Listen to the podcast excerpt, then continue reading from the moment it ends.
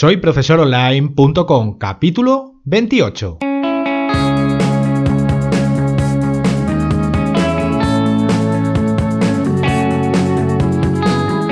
Bienvenidos al episodio número 28 del podcast para cualquier persona que desee compartir sus conocimientos y emprender en Internet al mismo tiempo, ganándose la vida con sus propios alumnos virtuales.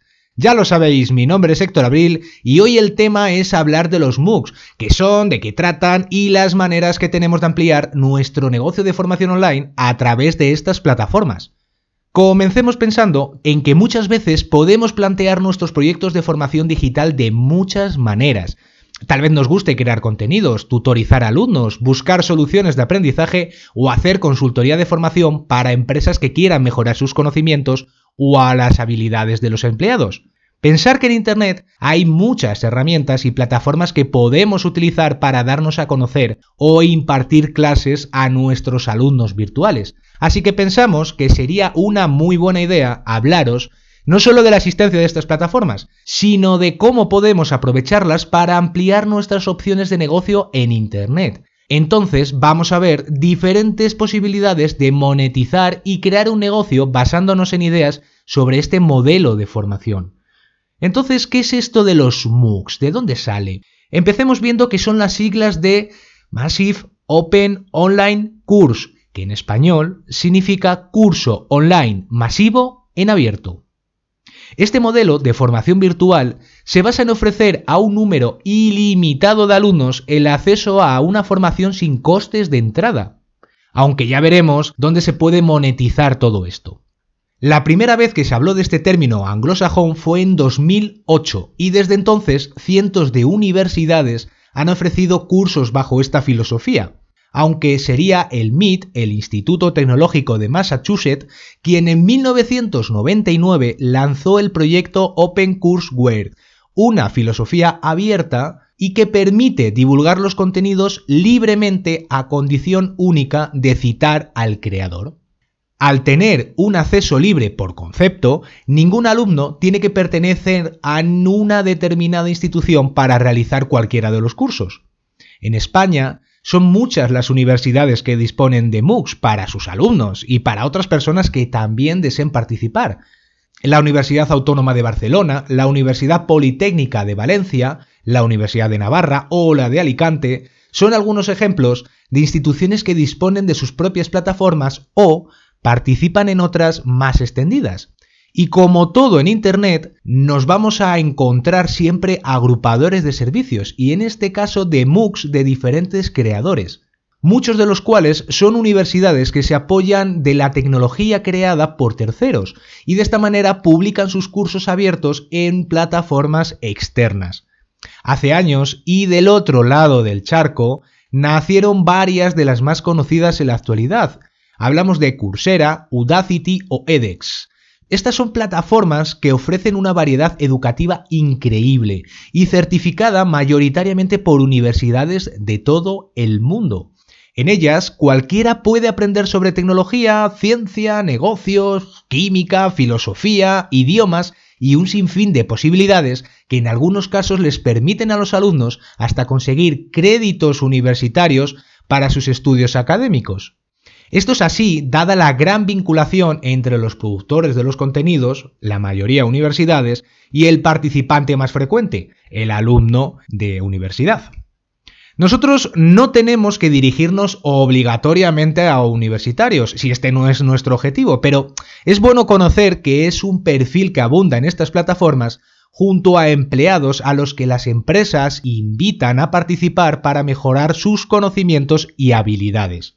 No hace demasiado tiempo, a comienzos del 2016, hace un par de añitos, de la mano del todopoderoso buscador Google, se lanzó su propia plataforma de MOOCs llamada Google Actívate.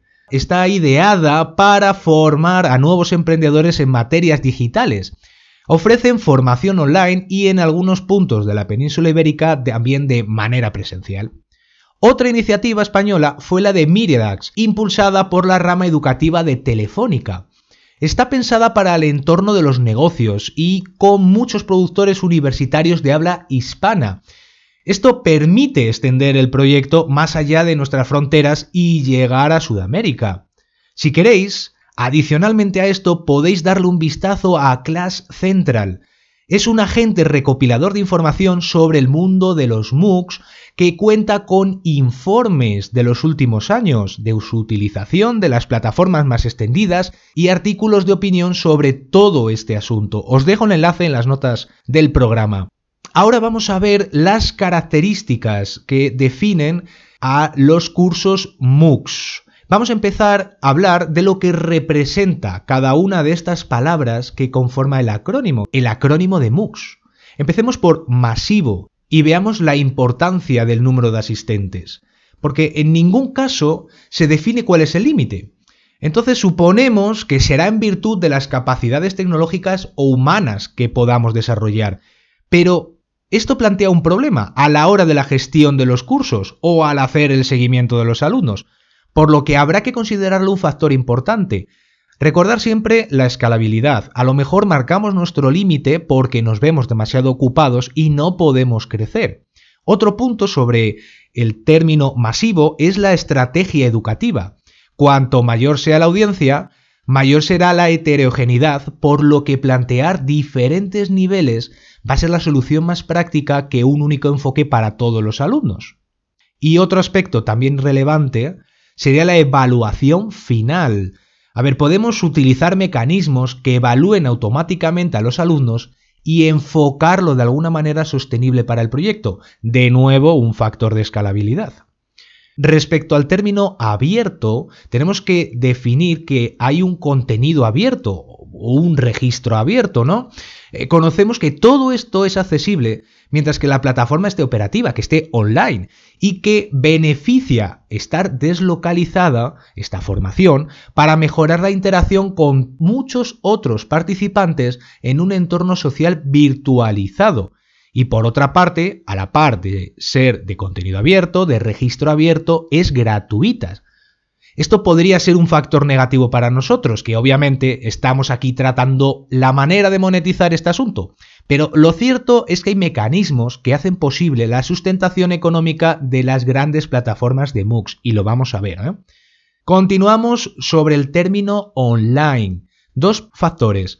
Formación síncrona y formación asíncrona. La primera, si los cursos incluyen funciones como pizarras interactivas, chats en vivo o seminarios online, habrá una comunicación en tiempo real con el resto de participantes, ya sean alumnos o sean profesores. Y también podría contener, que es lo más habitual, contenidos asíncronos, como vídeos acompañados de recursos descargables y visualizables dentro de las propias plataformas como blogs, wikis y foros de consulta, por ejemplo. Y respecto a la parte de cursos, Incluyamos a la pedagogía, obviamente. Hay que analizar si una actividad formativa se va a ofrecer mediante autoaprendizaje o va a estar tutorizada, es decir, nos va a llevar un tiempo gestionar a ese alumno. Por otra parte, la acreditación. ¿eh? Este aspecto va vinculado con el planteamiento de la evaluación que demuestre los conocimientos aprendidos. A nivel general, no hay ningún estándar entre las plataformas. Veremos qué opciones tenemos al respecto un poco más adelante en el capítulo de ahí, ¿de acuerdo? Y finalmente, el seguimiento y el análisis, porque es vital, recordar, vital conocer los datos de primera mano para descubrir aspectos que nos ayuden a tomar decisiones sobre la efectividad que estamos teniendo. No podemos ponernos una venda en los ojos y esperar que todo ruede perfectamente.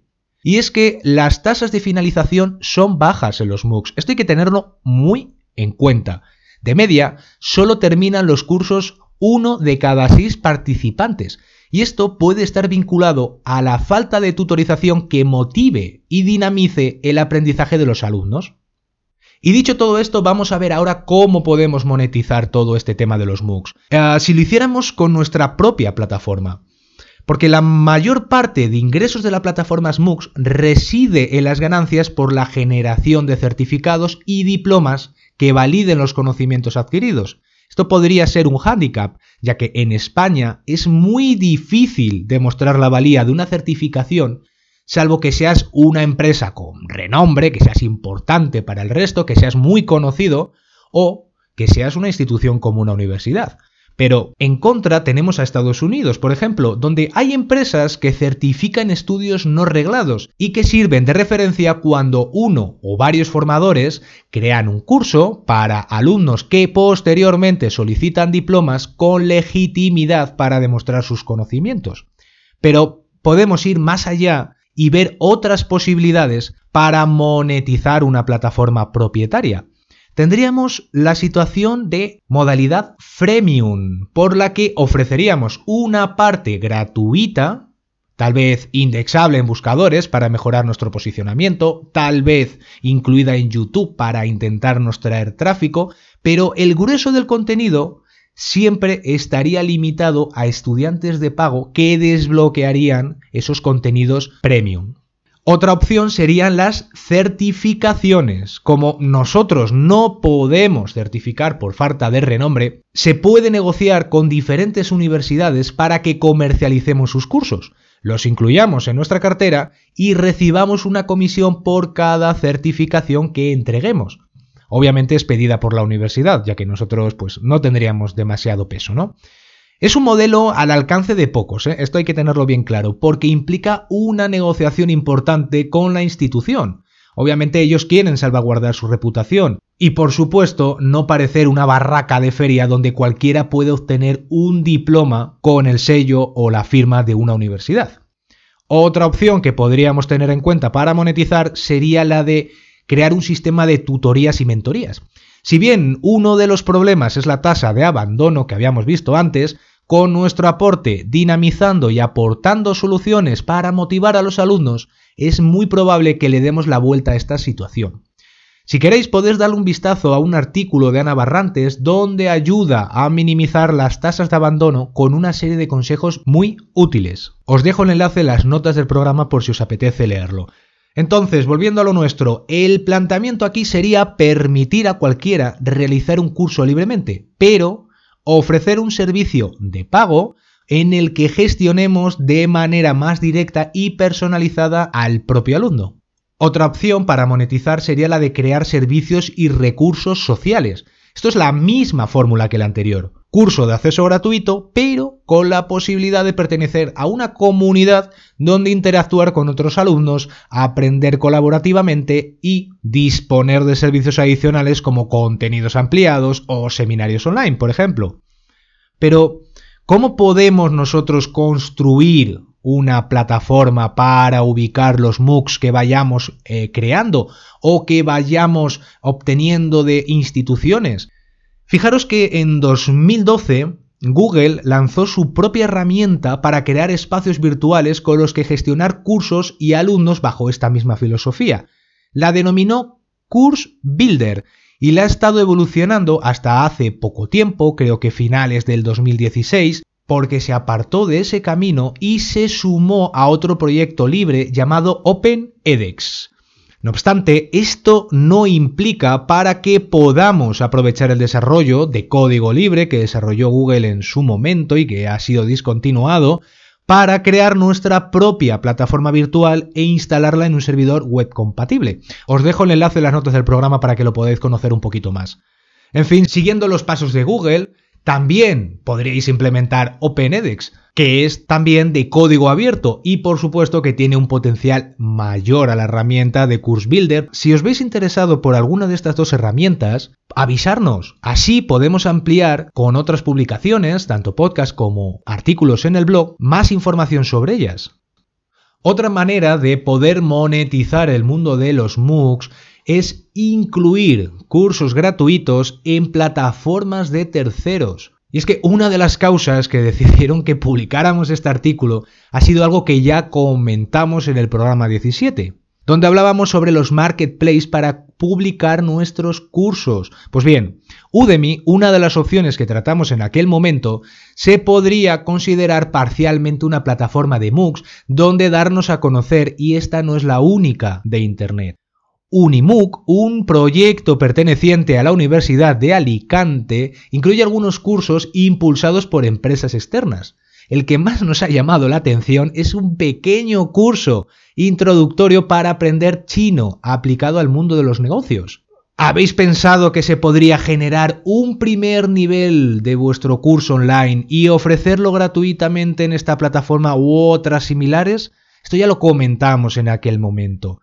Y es que debéis pensar en el tráfico que tendrá siempre esas plataformas, que será mayor al que tendrá cualquier web al comenzar su andadura, y que os podrán descubrir cientos de personas que hagan esa formación gratuita para posteriormente poder realizar los siguientes niveles en vuestra plataforma o donde consideréis. Y por otra parte, la imagen publicitaria, ese renombre que da pertenecer a un entorno donde otras instituciones publican ya sus cursos. Está claro que hay que ofrecer calidad para que nos admitan y conseguir repercusión. Como ya hemos comentado antes, los MOOCs basan sus contenidos en vídeos, darle un vistazo al gran valor que tiene en la formación online este formato del que ya tratamos en un capítulo anterior del podcast. Sin mal no recuerdo es el capítulo 19, no obstante os dejo el enlace en las notas del programa. Y otra opción para conseguir hacer algo de dinero, hacer negocio con este tema de las plataformas MOOCs, que es una solución plausible, sería la de promocionar los cursos a cambio de una comisión. En el caso de Coursera, nos gratificará entre el 20 y el 45% sobre las certificaciones que se vendan de más de 1.500 cursos disponibles de su cartera online. Recordar que ellos viven principalmente de las certificaciones que solicitan los alumnos una vez que han finalizado el curso y quieren acreditarse con ellas. Coursera nos ofrece soluciones publicitarias como banners promocionales o boletines informativos con recomendaciones sobre técnicas de marketing y contenidos que están destacados en su portal. Podéis conocer más información sobre el programa de afiliados en la propia web de Coursera, os dejo el enlace ¿eh? en las notas del programa. Y dicho todo esto, veamos un resumen de lo que hemos aprendido todo hoy para finalizar. Por una parte, hemos conocido la historia de los MOOCs y algunos de los referentes de esta filosofía en aprendizaje. Hemos visto qué significa cada uno de los términos que hay detrás de este acrónimo. Masivo, abierto, online y curso. Y finalmente, hemos descubierto varias maneras de monetizarlos por medios propios y de terceros, construyendo nuestra propia plataforma, utilizando la de terceros o utilizando un programa de afiliación. Y con todo esto llegamos al final del capítulo de hoy. Espero que todo esto sirva para ampliar vuestra perspectiva respecto al mundo digital y encontrar vuestro camino para convertiros en formadores online si aún no lo sois. Y si ya lo sois, ampliar vuestro foco de acción. Para el próximo programa, por fin, comenzamos a hablar sobre la gamificación, el mobile learning, para que podáis aprovecharos en vuestro día a día. Y como siempre, os queremos a todos con las orejas hiper pegadas al siguiente capítulo. Gracias a todos los que nos escucháis por vuestros comentarios, recomendaciones en iTunes y me gusta en iBox. Recordar que nos podéis escribir desde el formulario de contacto en soyprofesoronline.com. Nos escuchamos ya en el próximo capítulo. Hasta entonces, un enorme saludo. Adiós.